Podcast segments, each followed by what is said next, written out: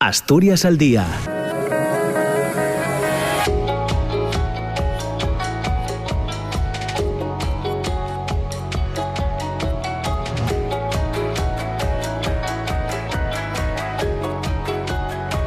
Hola, ¿qué tal? ¿Cómo están? Muy buenos días, son las 9 de la mañana y dos minutos. Bienvenidas, bienvenidos. Comienza Asturias al Día en la radio pública en RPA, ya saben, hasta las 10 de la mañana para reflexionar y opinar sobre cuestiones de actualidad. Eh, ya se pueden imaginar que hoy hablaremos también de esa situación que se está viviendo en Ucrania en el séptimo día de esta guerra, de esta invasión.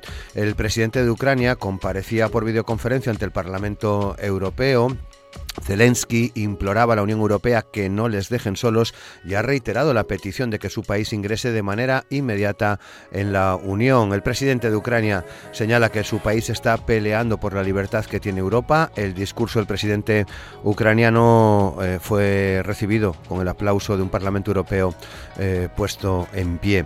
La de Zelensky ha sido una intervención, como decimos, muy aplaudida por los eurodiputados. El Pleno del Parlamento Europeo aprobaba una resolución en apoyo a Ucrania y que se le conceda el estatus de candidato a la Unión Europea de acuerdo a los tratados comunitarios y en función de sus méritos, mientras en paralelo se trabaja en la integración de ese país en el mercado único europeo.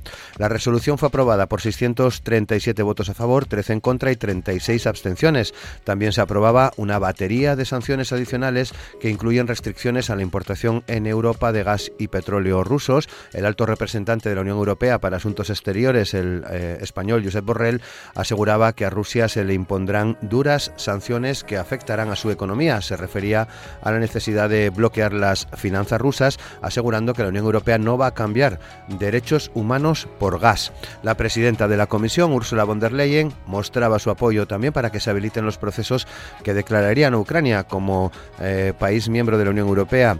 Advertía también de la situación de emergencia en la que se encuentra la ciudadanía ucraniana y que prácticamente podemos ver minuto a minuto en los distintos medios de, comunicación.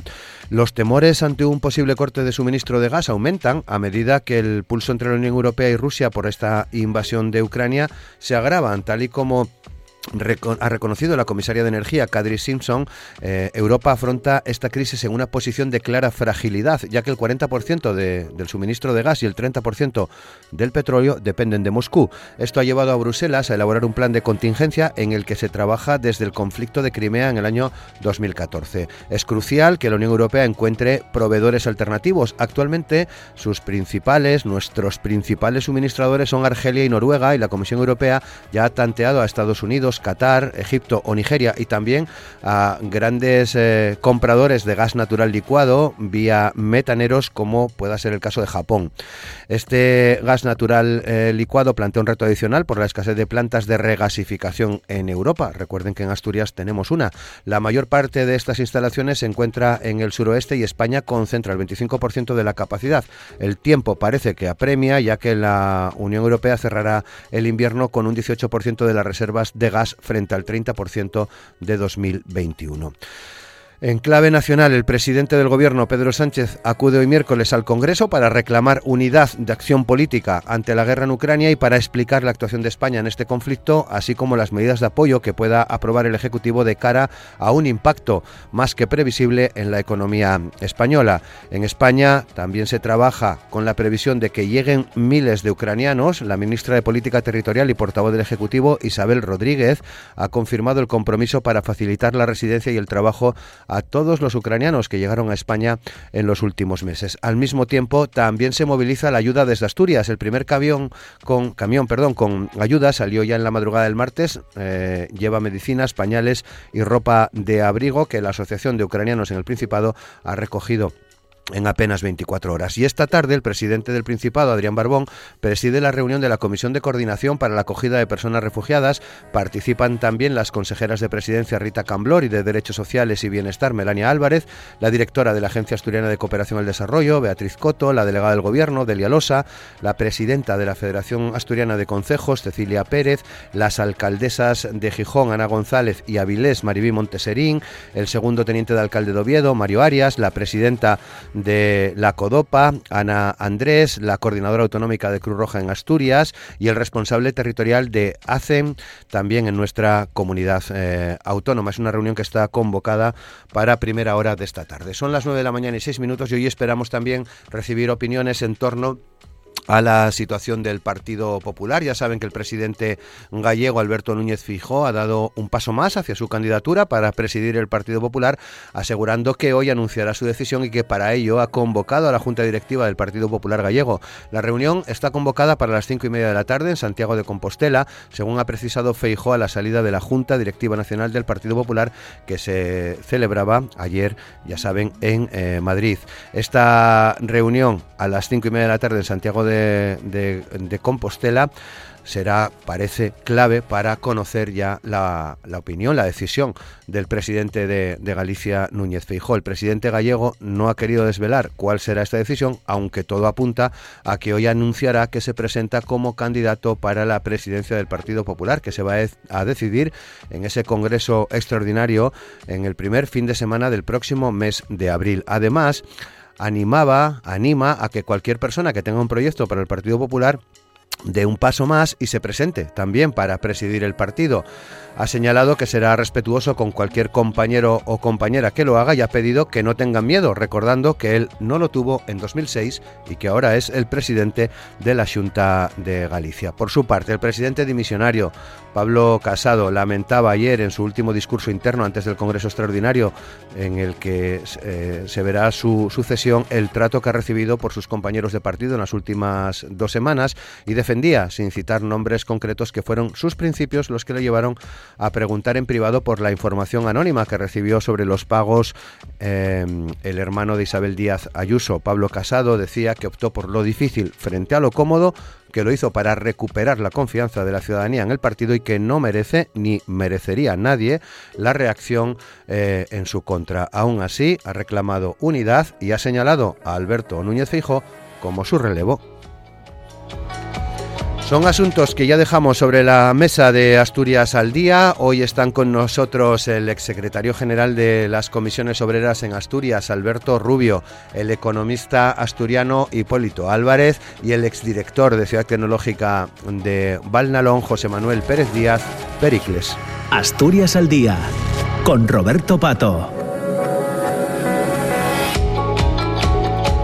Y con Amor Argüelles y Lara Ballina en los controles de sonido saludamos a nuestros invitados en esta jornada, en este miércoles. Alberto Rubio, ¿qué tal estás? Muy buenos días. Muy buenos días. Hipólito Álvarez, ¿qué tal? ¿Cómo estás? Buenos días. Buenos días a todos. José Manuel Pérez Díaz, Pericles, ¿qué tal? ¿Cómo estás? Muy buenos días. Hola, buenos días. Muy bien. Encantado de estar con vosotros. Muchas gracias. Hacía tiempo que, por circunstancias que no vienen al caso, no podías compartir eh, este tiempo de tertulia con nosotros. Nos alegra tu regreso, Pericles. Muchas gracias.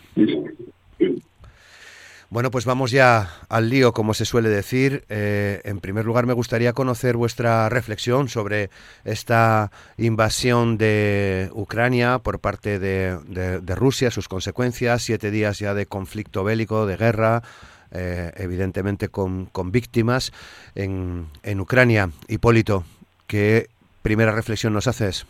Bueno, yo creo que la primera reflexión es, eh, es obvia y es una reflexión humana, es decir, un, conflicto, eh, todos los conflictos bélicos son, lamentables, son indeseables e indeseados al menos por, por, por, la mayor parte de la población mundial, parece que no por parte de Vladimir Putin.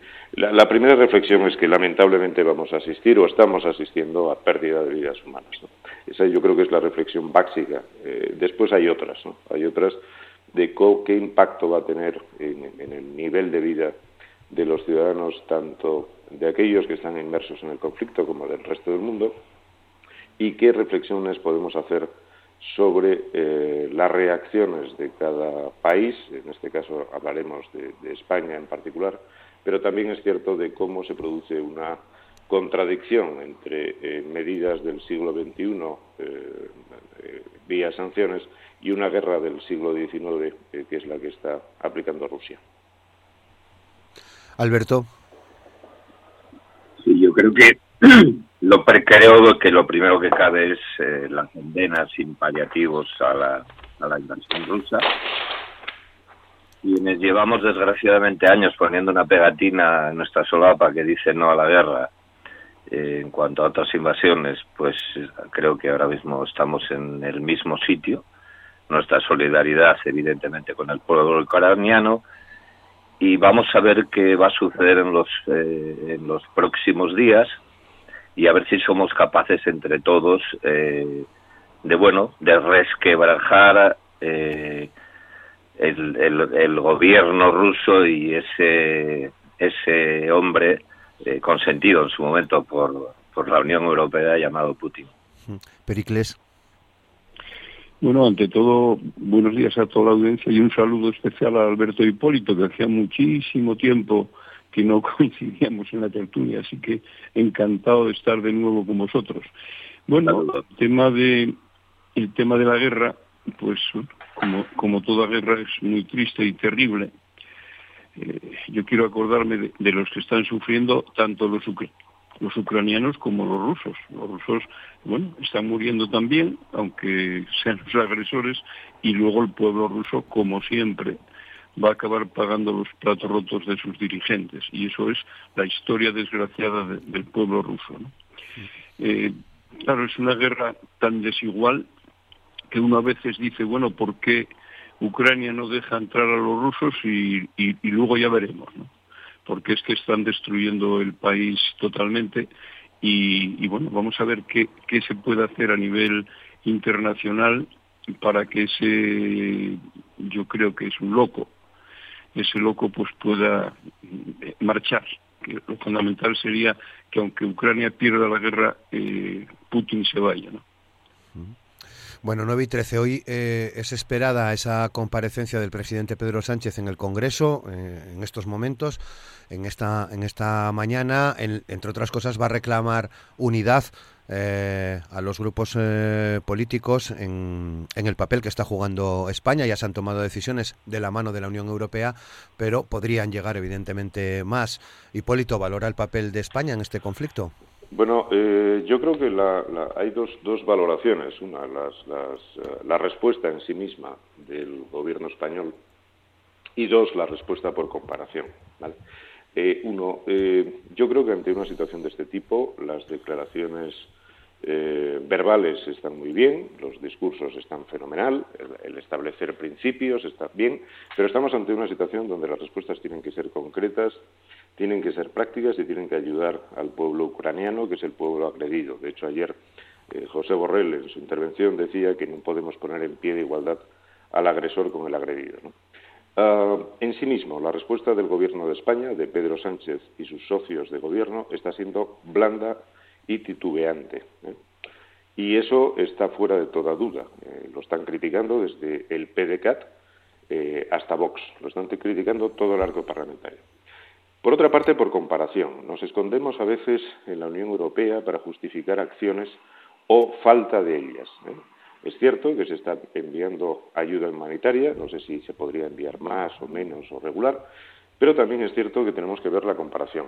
Eh, países como Gran Bretaña, como Francia, como Italia, incluso como Alemania, lo que están aportando son medios militares, están aportando armas, están aportando suministros que les permitan defenderse del agresor ruso y lo están haciendo por encima y más allá de eh, las medidas que está tomando la Unión Europea en su conjunto, ¿eh? en, su absoluto conjunto.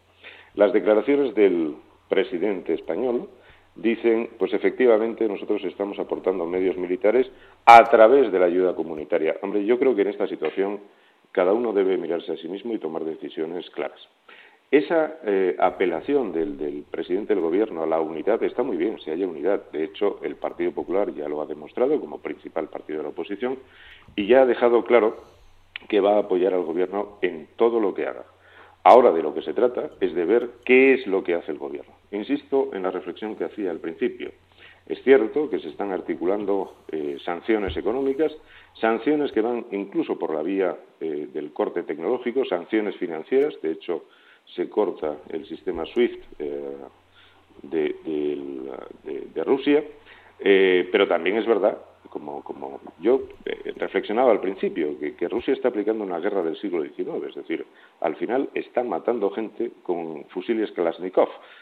que por cierto, recuerdo que los Kalashnikovs se han utilizado en muchas revoluciones no precisamente fascistas. A cuestión, yo creo que el pueblo ruso tiene que tener medios para defenderse y claramente tiene un desequilibrio militar importante, muy importante, y no dispone de medios suficientes, ni humanos ni materiales, como para poder defenderse del agresor ruso. Por lo tanto, eh, aquí se aplica el refrán de a Dios rogando y con el mazo dando. Eh, yo creo que rogamos mucho, hacemos de, eh, declaraciones grandilocuentes, se pueden hacer manifestaciones, se puede hacer muchas cosas, pero realmente cuando a uno lo agreden, pues quizá la mercromina sirva para curar una herida, pero si te tienes que defender, probablemente lo que necesites sea un arma de fuego. Alberto. Eh, Hipólito lo decía, una guerra del siglo XIX en el siglo XXI, eh, donde se exigen eh, planteamientos del siglo XXI.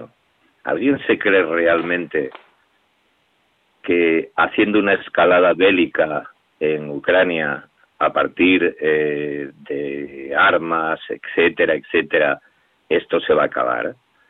Si alguien cree que no dándose cuenta de que estamos ante una guerra de nuevo imperialista, en la que un país agrede a otro país, un gobierno de un país agrede a otro país contra la voluntad incluso de sus propios ciudadanos, ¿alguien se cree que esa escalada bélica que en estos momentos nos estamos embarcando va a llevarnos a otra situación que no sea más difícil que la que podemos administrar ahora?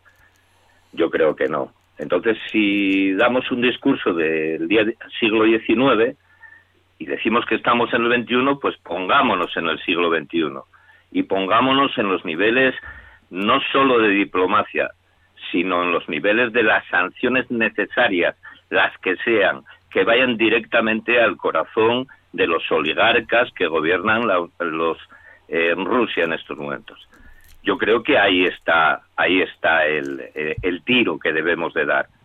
Yo creo que no podemos en estos momentos estar en una escalada que, insisto, no sé dónde nos va a llevar. Yo creo que lo que no se puede hacer, no se puede hacer en ningún caso, es tener un fondo de la paz y dar 450 millones a una guerra. Aunque sea ayudar a alguien que está en estos momentos siendo sometido a bombardeos, a agresiones y todo lo que queramos pero no creo, insisto, que la escalada belicista en Europa sea eh, la necesaria en estos momentos. Y cuando se habla de la unanimidad de Europa, una vez más, pues no podemos eh, contribuir en estos momentos a hablar solamente del gobierno español porque nos guste más o menos, sino tenemos que ver eh, algunos de los ejemplos que puso que puso Hipólito ahora mismo. ¿Qué está haciendo Italia? Armas pero al mismo tiempo se está oponiendo a las sanciones económicas sencillamente porque eh, su manera de pagar a Rusia de la que depende, igual que Alemania, es una manera que esta sanción que se hace no les es beneficiosa. Y ese es el debate. Estamos en un debate en el que eh, hay grandes pronunciamientos, de nuevo, como en todas las guerras y, en nuestra guerra más reciente que se llamó la pandemia, eh, la verdad es la primera víctima. Yo creo, yo creo que todas las guerras, pues evidentemente, aparte que se digan muchas mentiras que se están viendo en los medios de comunicación, yo creo que hay una verdad que debe sobresalir sobre otra. Solo se puede hacer que Rusia salga de Ucrania, solo se puede hacer por la vía de agredir y sacar al gobierno ruso de su gobierno en estos momentos. Y nunca agrediendo al propio pueblo ruso, sino ayudando y colaborando a que sean ellos quienes se rebelen con toda la ayuda que podamos prestarles en estos momentos. Yo creo que si esto se acaba convirtiendo en un Vietnam, acabarán siendo las madres de los soldados muertos rusos las que acaben parando la guerra. Pero espero que no tengamos que llegar ahí y que la miopía, una vez más, de la Unión Europea, su manera de hacer cosas sin hacer nada, no sea la consecuencia de que esto se alargue eh, muchísimo en el tiempo. Pericles. Bueno, hablando primero de España, eh, yo creo que tengo la buena voluntad de pensar que Pedro Sánchez está haciendo lo que puede, porque no olvidemos que dentro del propio gobierno tiene una oposición. Parte de la gente que tiene en el gobierno y de los socios de la coalición, pues en Bruselas acaban de votar no o abstenerse.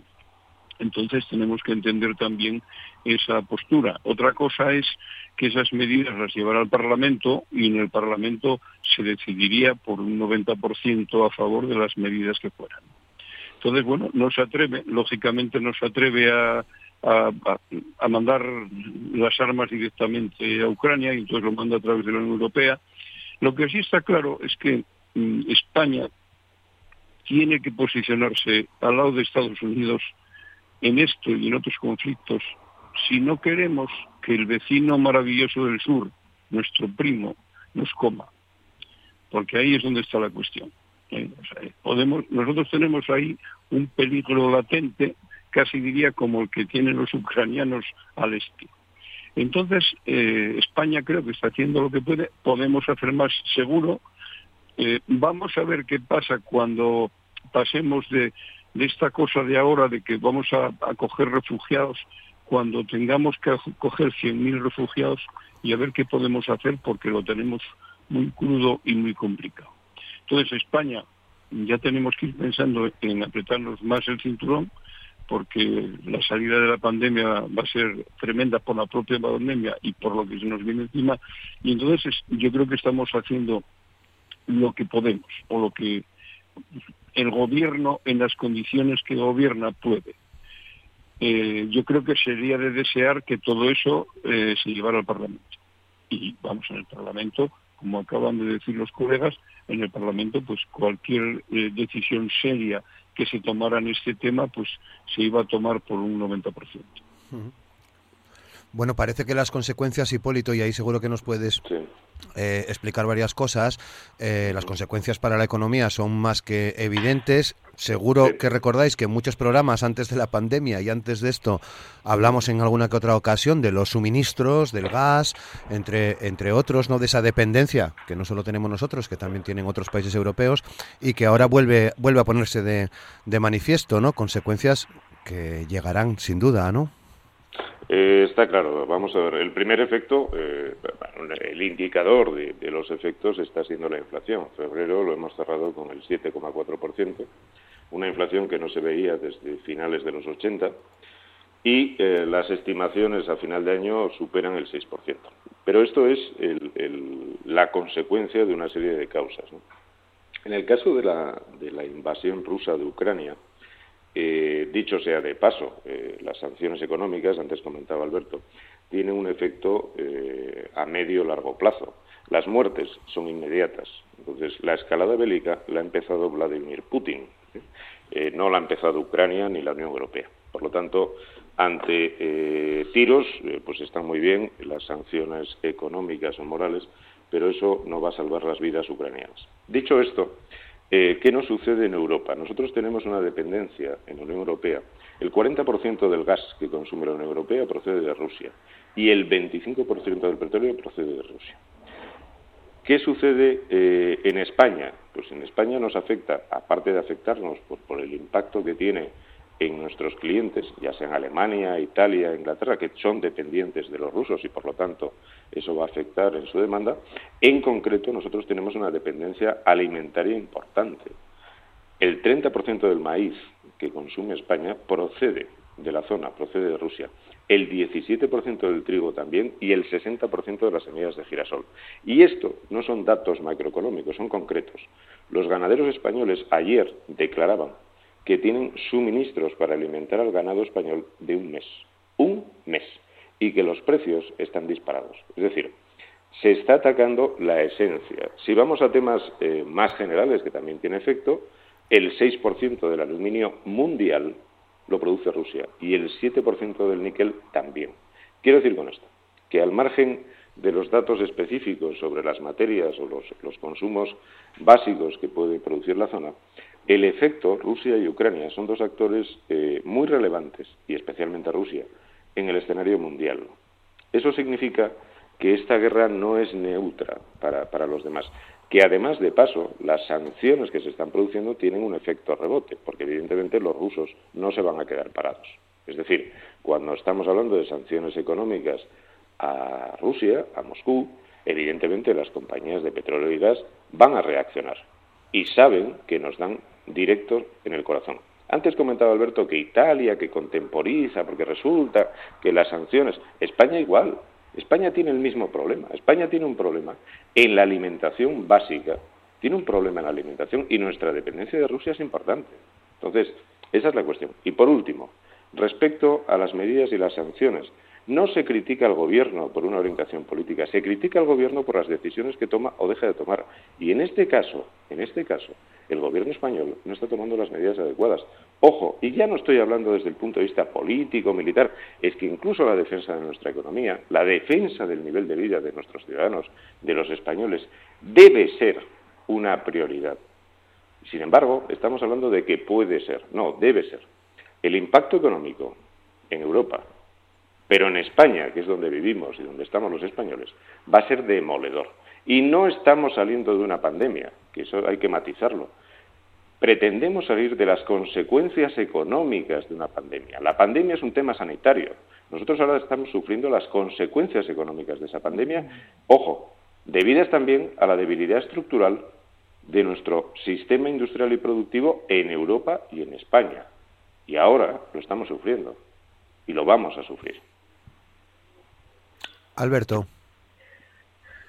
Sí, pero yo vuelvo, yo vuelvo a un tema. Desde luego, esto está influyendo. Esto es algo. Empecé diciendo eso. Empecé diciendo que era lo primero que había que hacer era categóricamente decir que un país llamado Rusia está invadiendo otro país llamado Ucrania, está generando un conflicto eh, que tiene tintes dramáticos, pero eh, yo vuelvo a hacer la pregunta. Todas estas reflexiones que acaba de hacer Hipólito, ¿las vamos a arreglar mandando más armas y más... No, no, no, Alberto, no simplifiques. Alberto, no simplifiques. No, Alberto, Alberto, Rubio, no simplifiques. no simplifiques. Hipólito, luego te doy la palabra. Luego te doy la palabra, Hipólito, sí. Es que escuché, escuché todo lo que dijiste, Hipólito. El gobierno español va a ser más eh, más gobierno y mejor gobierno en función de su agresividad con respecto al conflicto? Ah, porque si quieres hablamos de medidas económicas para España, evidentemente, y hablamos de respuesta a los ciudadanos españoles con una respuesta también al conflicto que en estos momentos tenemos y que nos afecta. Pero la única respuesta que yo estoy escuchando aquí está siendo, no, hay que armar al pueblo ucraniano tiros contra tiros. Vale, cojonudo. Siglo XXI. No es la única respuesta. Pues dínosla. Ahora te la digo, cuando acabe. Dinos qué respuesta quieres que haga el gobierno español. Ahora te lo digo, mira, te lo digo inmediatamente, si, si ya has terminado... Sí, sí, claro, luego le doy la palabra a Pericles, venga, adelante. Vale, mi opinión, Alberto, son dos temas diferentes. Hay una agresión derivada del conflicto, que es una agresión económica, que evidentemente exige, y están muy bien, yo no digo que se retire, eh, cuidadito, yo lo que estoy diciendo es que a Dios rogando y con el mazo dando. Sanciones económicas, por supuesto. Sanciones tecnológicas, por supuesto. Ahogar al sistema ruso. Ojo, que vamos a ahogar a los ciudadanos rusos. Van a pasar hambre, van a pasar frío. Los ciudadanos rusos, esos que estamos diciendo que también queremos defender, van a pasar frío, van a pasar hambre y van a pasar penalidades por las sanciones económicas. Y un ejemplo lo puedes tener en Cuba. ¿Qué pasó con las sanciones americanas? Pues lo mismo va a pasar en Rusia. Otra cosa distinta es que ante las muertes, los asesinatos disfrazados de guerra que se van a producir en Ucrania, esas medidas no van a ser eficaces. Yo estoy hablando de dos temas. Un tema humano, de defensa de la vida humana, de preservar la vida humana. Y ante una agresión militar, ante una agresión con Kalashnikov, enfrente tendremos que poner algo que no es una banderita blanca y que no es una sanción cortando el SWIFT, que es un invento tecnológico. Por lo tanto, son dos temas distintos. Uno, a mí me importan las vidas humanas y la defensa de la vida humana. Si alguien invade o alguien agrede mi casa mañana y amenaza con armas de fuego a mi familia, la negociación, las declaraciones de intenciones de mis vecinos no van a salvar la vida de mi familia. Y es de lo que estoy hablando. Y otra cosa distinta es que se tomen medidas para que no se vuelva a producir un asalto en mi casa. Por supuesto, son dos temas en paralelo. Pero hoy, hoy, hoy, miércoles, a las nueve y cuarto de la mañana, lo que está sucediendo es que están muriendo ucranianos. Y la invasión está siendo por parte del ejército. No es el pueblo ruso el que está invadiendo Ucrania, no, es el ejército ruso a las órdenes del gobierno ruso, Vladimir Putin, que por cierto tiene una inspiración claramente soviética e imperialista, el que le está llevando a esto. Y es el ejército, el pueblo ucraniano, que decía antes no tiene un ejército tan fuerte ni muchísimo menos como el ruso, está en una situación de absoluta desigualdad, de absoluta inferioridad. Y en mi opinión, deberíamos ayudarles con todo y, por supuesto, no me duelen prendas en decir que ante un ataque armado, la defensa, entre otras muchas cosas, debe ser armada. Y no debería darnos vergüenza, porque es así. Pericles. Bueno, la cosa sube de tono. Efectivamente. No, es que hay eh, temas. A ver, yo, eh, perdona, Pericles, yo ante una muerte de una sola persona, desde luego subo el tono. Pero con cordialidad, que es de lo que se trata. Siempre, y con, mi mayor, y con mi mayor cariño. quería unirlo, quería unirlo al cabreo de Josep Borrell ayer, o, de, o de la von der Leyen, que generalmente es una persona muy fría, pero, pero ayer se soltó el pelo también. Estamos ante un tema gravísimo, gravísimo, y bueno, y, y lo lógico también es subir el tono porque, bueno, entre otras cosas, mm, tenemos una impotencia total, o sea, no sabemos qué podemos hacer, eh, no se sabe si, si sería bueno mm, ayudar ya militarmente a Ucrania o no, o sea, eh, estamos dejándolos que los masacren allí. Por eso yo decía al principio que no sé si en un caso de esos, pues lo mejor es abrir las puertas y decir, señores eh, rusos, entren ustedes y, pongan a mandar a quien quieran, que ya, que ya se marcharán. Eso a lo mejor era una alternativa. Lo que pasa es que hay que contar también con la historia. O sea, los rusos y los ucranianos llevan toda la vida dándose bofetadas, toda la vida. Entonces, bueno, yo recuerdo todavía de cuando estudiaba que eh, unas, unas cuantas batallas de la Segunda Guerra Mundial, que me las conozco, una era en Kharkov y otra en Kiev, fueron guerras, eh, batallas tremendas entre Alemania y Rusia, ¿no? O sea que Además, les tocó eh, toda la, Segunda Guerra Mundial también en casa. Eh, es, tremendo, pero el problema sobre todo es que no sabemos qué podemos hacer. Yo creo que, pensando un poco en el futuro, ahí eh, la solución es, yo, creo que la decía Hipólito, pero bueno, cualquiera de nosotros lo puede decir, la solución es, tiene que venir de, de Rusia. Y probablemente todas esas medidas económicas que está tomando la Unión Europea hagan que los oligarcas rusos que les están quitando el dinero, eh, que sean los que realmente presionen a Putin para parar la guerra.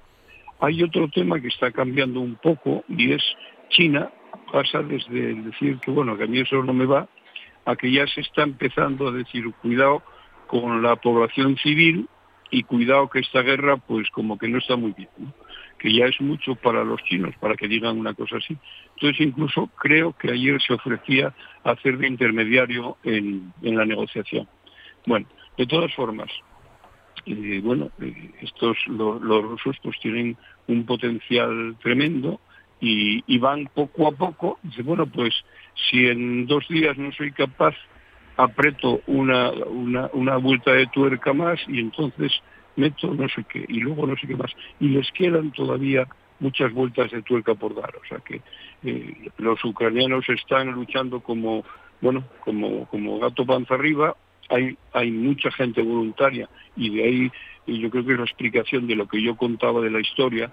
Hay gente que, bueno, que marcha de aquí para allá o que trae a su familia para acá y se vuelve otra vez para que le den un fusil y ponerse a pelear, ¿no? Ahora es una guerra tan desigual que es que van, bueno, no, ya tienen medio destrozado el país y van a destrozar lo que queda hasta que hasta que esta gente se rinda, ¿no? Lo malo de todo es que encima Putin pues se atreve a, amenazar a, Finlandia y a, y a Suecia también, y a los países bálticos. O sea, es, es un tema tremendo que hay que ver cómo se para, porque ya digo, lo bueno sería que aunque la guerra de Ucrania se perdiera, por lo menos que esa gente que está ahí pues se pudiera marchar. Porque luego la otra parte, la económica, claro, ¿a quién se le ocurre depender de Rusia para el gas? Eh, como está dependiendo España, ¿no? Eh, perdón, eh, como está dependiendo sobre todo Alemania y la parte norte de, de, Europa, ¿no? Claro, ahora resulta que España está metiendo gas de, de Argelia hacia Francia y, y está metiendo gas de Argelia hacia su enemigo Marruecos. O sea que esto es una... Bueno, estamos todos aprendiendo muchísimo de esta situación tan tremenda. Alberto.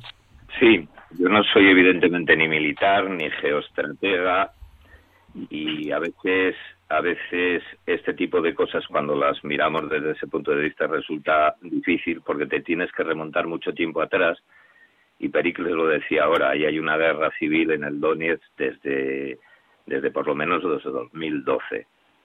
Eh, hay un conflicto ucraniano importante entre la población prorrusa y la población no prorrusa, pero que ambos, ambos, ambas eh, personas, por decir dos, dos, dos ambos colectivos, eh, tienen una patria común que se llama Ucrania y yo creo que a la larga y a la corta ya esto que está haciendo Rusia va a traer como consecuencia que esa patria que mandan los ucranianos haga que estos la defiendan, ¿no? Pero a partir de ahí, como no soy geoestratega ni, ni, ni militar, eh, esas, esas vueltas de tuerca de las que estáis hablando es a las que me refiero. O sea, yo no digo que si vienen en mi casa no voy a defender a mi familia.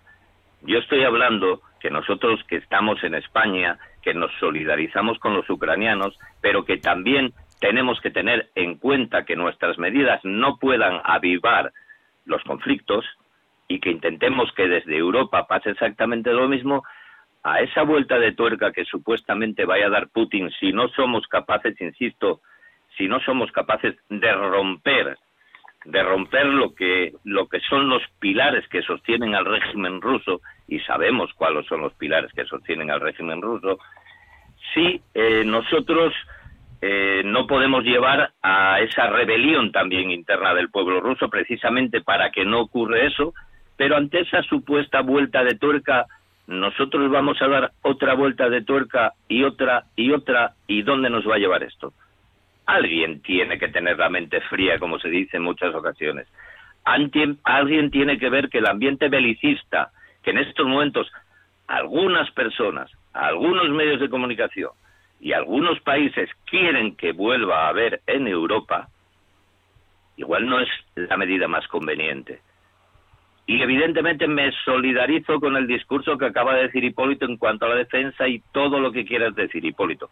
Pero al final, tiros contra tiros, visto desde quienes tenemos que ver esto, no desde la distancia de la indiferencia, sino de la distancia de que un fuego que puede ser pequeño no se convierta en un fuego que no sea posible remediar y que tenemos que poner todos los esfuerzos en eso y contar evidentemente con el pueblo ruso. Y también, cómo no, contar con el pueblo ruso desde el punto de vista de las putas que las van a pasar en esta situación.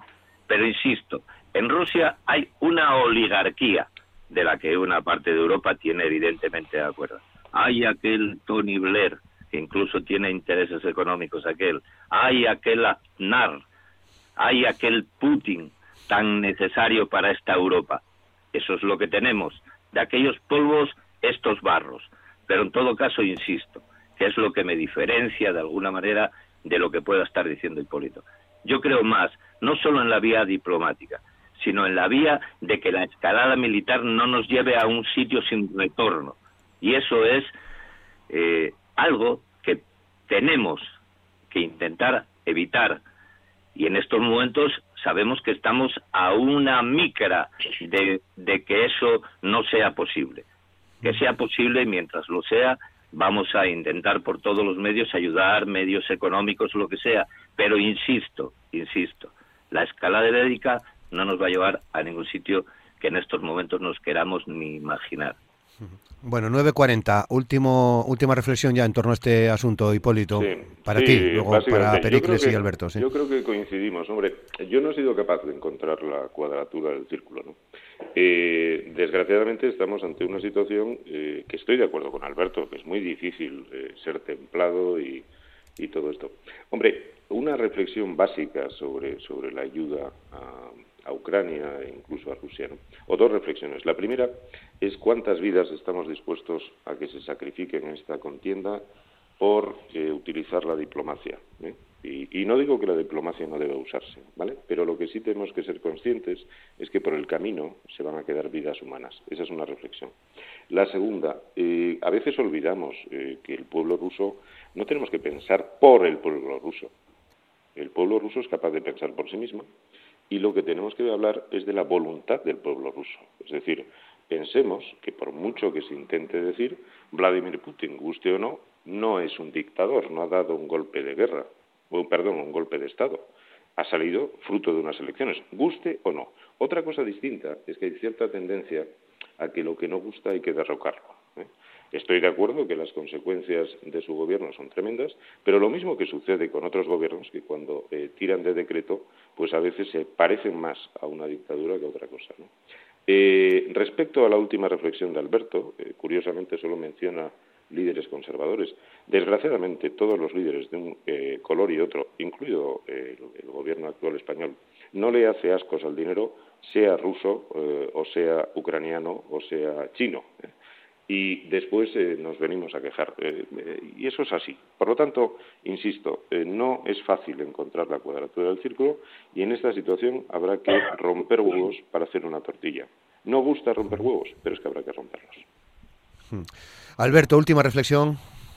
Sí, un recuerdo, ¿no? Un recuerdo para el tema de las elecciones rusas recuerdo porque solo hay que tirar de hemeroteca para ver qué reacción hubo en Europa con respecto a las últimas elecciones rusas que se calificaron por los medios más moderados de chapuza, ¿no? De chapuza. Eh, pero bueno, era necesario en ese momento poner el foco en otros sitios del mundo, era necesario poner el foco en esos sitios del mundo, porque Putin en ese momento arreglaba algunos desastres de la propia Unión Europea e incluso de los propios Estados Unidos. Es decir, aquí tenemos siempre a nuestros malos consentidos. Los tuvimos en Afganistán, los tuvimos en determinados sitios, y ahora mismo, y acabo con esto, yo creo que tenemos muy claro quién es el malo y todos estamos de acuerdo. Yo no tengo muy claro quiénes son los buenos. Pericles.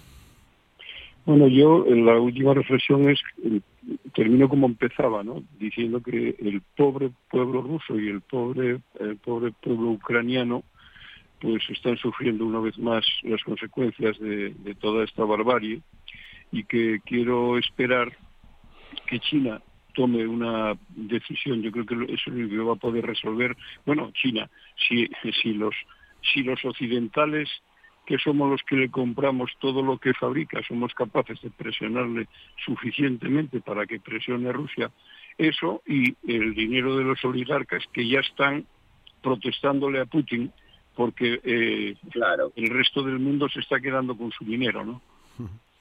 Muy bien, bueno, pues eh, veremos cómo, cómo van evolucionando las cosas. 9 y 45. Eh, Pericles, seguro que has seguido también la situación en el Partido Popular. Eh, camino ya de un congreso extraordinario el próximo mes de abril, primer fin de semana de, de abril, y veremos a ver qué dice Núñez Feijó esta, esta tarde, después de la reunión de la Junta Directiva del Partido Popular de Galicia, pero todo apunta a que será uno de los candidatos o el candidato, ¿no? Sí, bueno, yo creo que Fijó en este caso no va, no va a poder negarse, porque yo creo que mm, visto el panorama va a ser la única persona que pudiera intentar recomponer el partido por su talante y por su experiencia también, porque claro, hablando de experiencia, eh, leía alguna reflexión sobre los que acaban de, cesar en el Partido Popular eh, alguna reflexión diciendo que, habían dejado en manos de dos niñatos el partido. Hay una cosa en esto de la política que, bueno, vista desde fuera, como es lógico, hay una cuestión que es que eh, estábamos viendo eh, cómo se van mm, ganando en importancia eh, la gente que empieza en las, en juventudes de unos y de otros. Entonces hay una, generación que se formó en las juventudes, que no trabajó, por ejemplo, Egea creo que no trabajó en nada, salvo que las, bueno, y ahí en todos los partidos se está viendo esto, ¿no?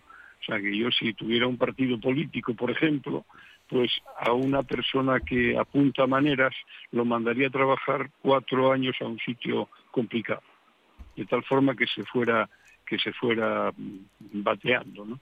Entonces, eh, yo creo que ahí hubo un problema muy serio que fue que entró mucha gente joven y esta gente joven lógicamente intenta apartar a la gente con experiencia porque no me digas a mí lo que tengo que hacer, que yo lo sé. ¿no? Bueno, ahora vuelve una persona con experiencia y con buen tino, que yo creo que es lo que en este momento necesita el Partido Popular y espero que le dejen desde dentro mm, hacer una política distinta. O sea que mm, no hay manera de entenderse con el PSOE, porque es muy difícil entenderse con Pedro Sánchez pero yo creo que el gallego va a ser capaz de hacer eso, aunque tenga que al principio ceder muchas cosas. ¿eh? estoy seguro que al principio va a ceder muchas cosas, hasta que demuestre a la opinión pública y a su partido y al Partido Socialista que es capaz de llegar a acuerdos, aunque se lo pongan muy difícil. Hmm. Y una vez ahí, pues seguramente que seguramente que va a conseguir eh, una política distinta sea, estamos ahora en, un momento de, crispación eh, generalizada que no puede ser, no puede ser. O sea, todavía la Ayuso eh, ayer pues se permite decir que quiere el cadáver, que quiere la cabeza de los culpables de, la historia esta del espionaje, ¿no? Vamos a ver, en un momento que la cosa ya está calmada, ¿cómo se te ocurre decir una barbaridad así. Pero bueno, esa es la cuestión y eso es lo que tendrá que trabajar el, gallego para ver, aprovechar toda su mano zurda, para ver cómo es capaz de, poner esto de pie. Porque claro, lo que tiene que tener muy claro Pedro Sánchez, y lo tiene, es que la suma de la derecha y, y ultraderecha no baja. Es decir, que aunque gane las próximas elecciones, a lo mejor no gobierna. Alberto. Sí, yo creo que eh, poniendo así una cosa como en plan juego, eh, Casado muerto, Ayuso, Ayuso tocada y El Salvador, eh, ya veremos qué, qué, es lo que puede salvar en un partido que se está pegando tiros en el pie continuamente. Es decir, que se está desangrando por su, por su derecha y que en vez de establecer una política mm, de responsabilidad de Estado, como se dice en estos tiempos, pues intenta emular eh, los chascarrillos que por su derecha salen, de la extrema derecha, y yo creo que el mayor representante que en estos momentos puede tener el Partido Popular en ese sentido sería la señora Ayuso, y mal les va a cuadrar cambiar eh, alguien que no tenía, eh, digamos, ni capacidad, ni oportunidad, ni siquiera eh, el querer por alguien que además es del el Partido Popular y perfectamente podía estar en las filas de Vox. Hipólito. Bueno, yo creo que aquí hay dos cuestiones. Una cuestión interna del partido, de cada partido, que ese es un asunto eh, privado, ¿eh? privado eh, que deben resolver internamente y, poco más, con lo cual yo en eso soy muy respetuoso, ya se trate de Podemos, que ha sucedido, o ya se trate del PSOE, que ha sucedido, o en este caso se esté tratando del Partido Popular. A mí lo que realmente me preocupa es el impacto que tienen este tipo de situaciones en la estabilidad política nacional y en los equilibrios políticos en, en España. ¿no?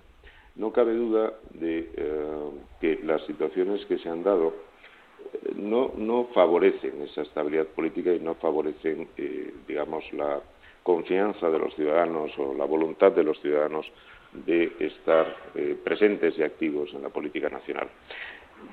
dicho esto, digamos a favor que en un cortísimo periodo de tiempo, en un plazo muy breve, el Partido Popular ha sido capaz de reaccionar y de encontrar una solución a esta situación.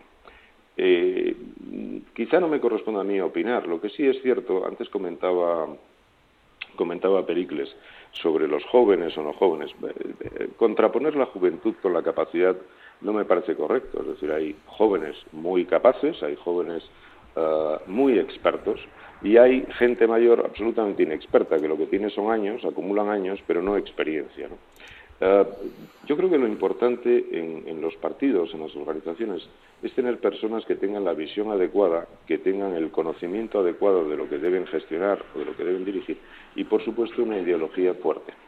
Eh, ahora, a todas luces, está claro que Alberto Núñez Feijóo, que tiene una larguísima experiencia en gestión pública, y que además, unido a esto, tiene un carácter personal y todos sabemos eh, que los gallegos son personas excepcionales y muy hábiles en las relaciones eh, personales y sociales, lo cual es importante de cara a los acuerdos y a las negociaciones. Yo creo que Núñez Feijóo, eh, del cual no se duda absolutamente nada, y de hecho la prueba es que se le trata de criticar o de denostar por cuestiones absolutamente laterales. Ah, yo creo que va a representar un papel importante y que va a ser eh, una persona clave.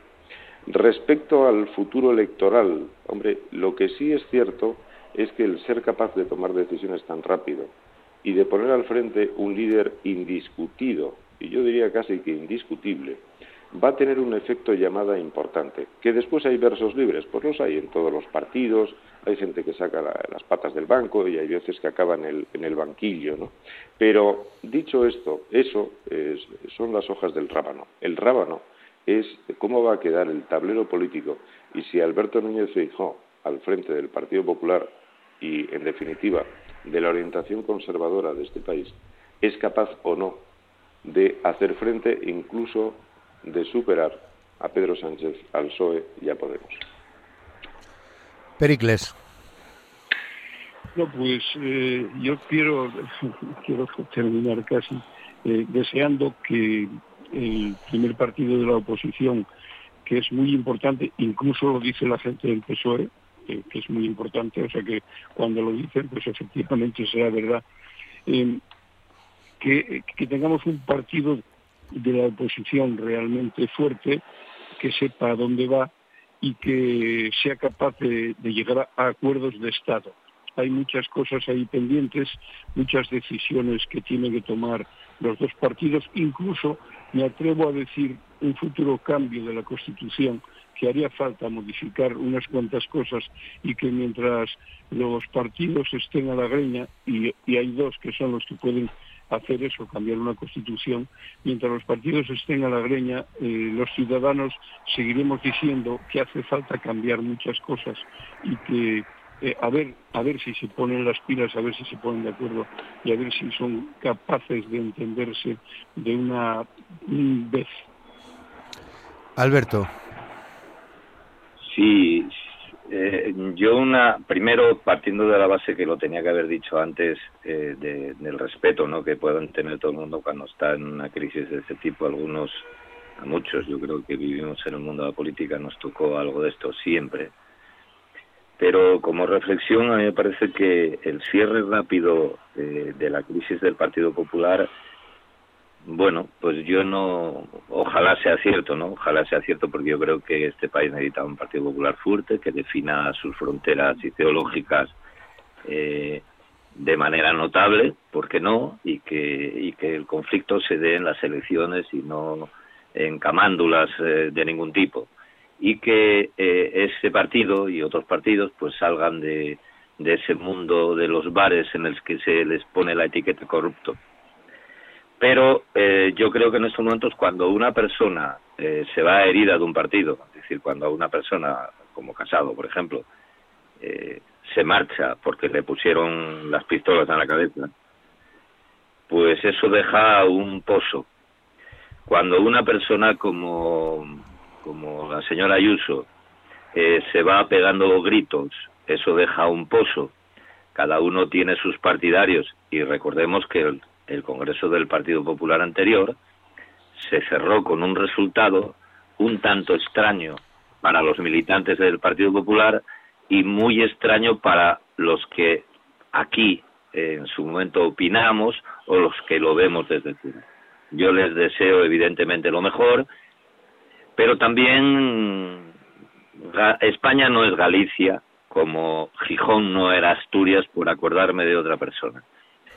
Eh, cada sitio es un sitio diferente, la corte es diferente de Galicia y manejar algunos hilos que ya están mm, demasiado tensos pues va a ser complicado para el señor Feijó, al que me imagino que todos le deseamos la mejor suerte, sobre todo para la vida política de este país y para lo que este país necesita, entre esas cosas, lo que Pericles decía, una urgente reforma de la Constitución.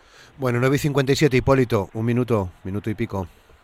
Bueno, eh, yo creo que, deberíamos interpretar esto como lo que sucede en la adolescencia, es una gripe de crecimiento. Yo no le doy eh, más importancia, estoy de acuerdo de que es un, asunto muy jugoso eh, y muy maleable, pero yo sinceramente deseo, creo que esto va a ser bueno por supuesto para el Partido Popular y todo lo que sea bueno para el Partido Popular como partido esencial en España será bueno para España y los españoles. Muy bien, pues eh, lo tenemos que dejar, lo tenemos que dejar aquí, estamos ya rayando las 10 eh, de la mañana, eh, ha sido un placer escucharos. Hipólito Álvarez, muchas gracias, feliz semana. Gracias a vosotros y recuerdos desde Andorra. Muy bien, que es donde estás hoy. Muchas gracias, Hipólito, por el esfuerzo. Alberto Rubio, muchas gracias también por tu, compartir con nosotros tus opiniones y reflexiones. Muchas gracias, Alberto. Muchas gracias, Hipólito. Cuidado con la nieve. y Pericles, también muchas gracias por estar esta mañana en Asturias al Día, en la tertulia. Muchas gracias, buen día, feliz semana, gracias. Muchas gracias, buen día y encantado. Y a todos ustedes, ya saben que regresamos mañana Mañana jueves es día de tertulia política. Estarán con nosotros representantes del Partido Socialista, del Partido Popular, de Ciudadanos y de Podemos para abordar también cuestiones de actualidad, cuando, como hacemos o intentamos cada, cada semana. Ya les emplazo al programa de mañana a partir de las 9 en RPA, en la radio pública Asturias al Día. Ya saben que ahora, en cuestión de un minuto, minuto y pico, llegan las noticias de las 10 y después la radio es mía. Nosotros Regresamos mañana. Feliz día. Gracias. Saludos.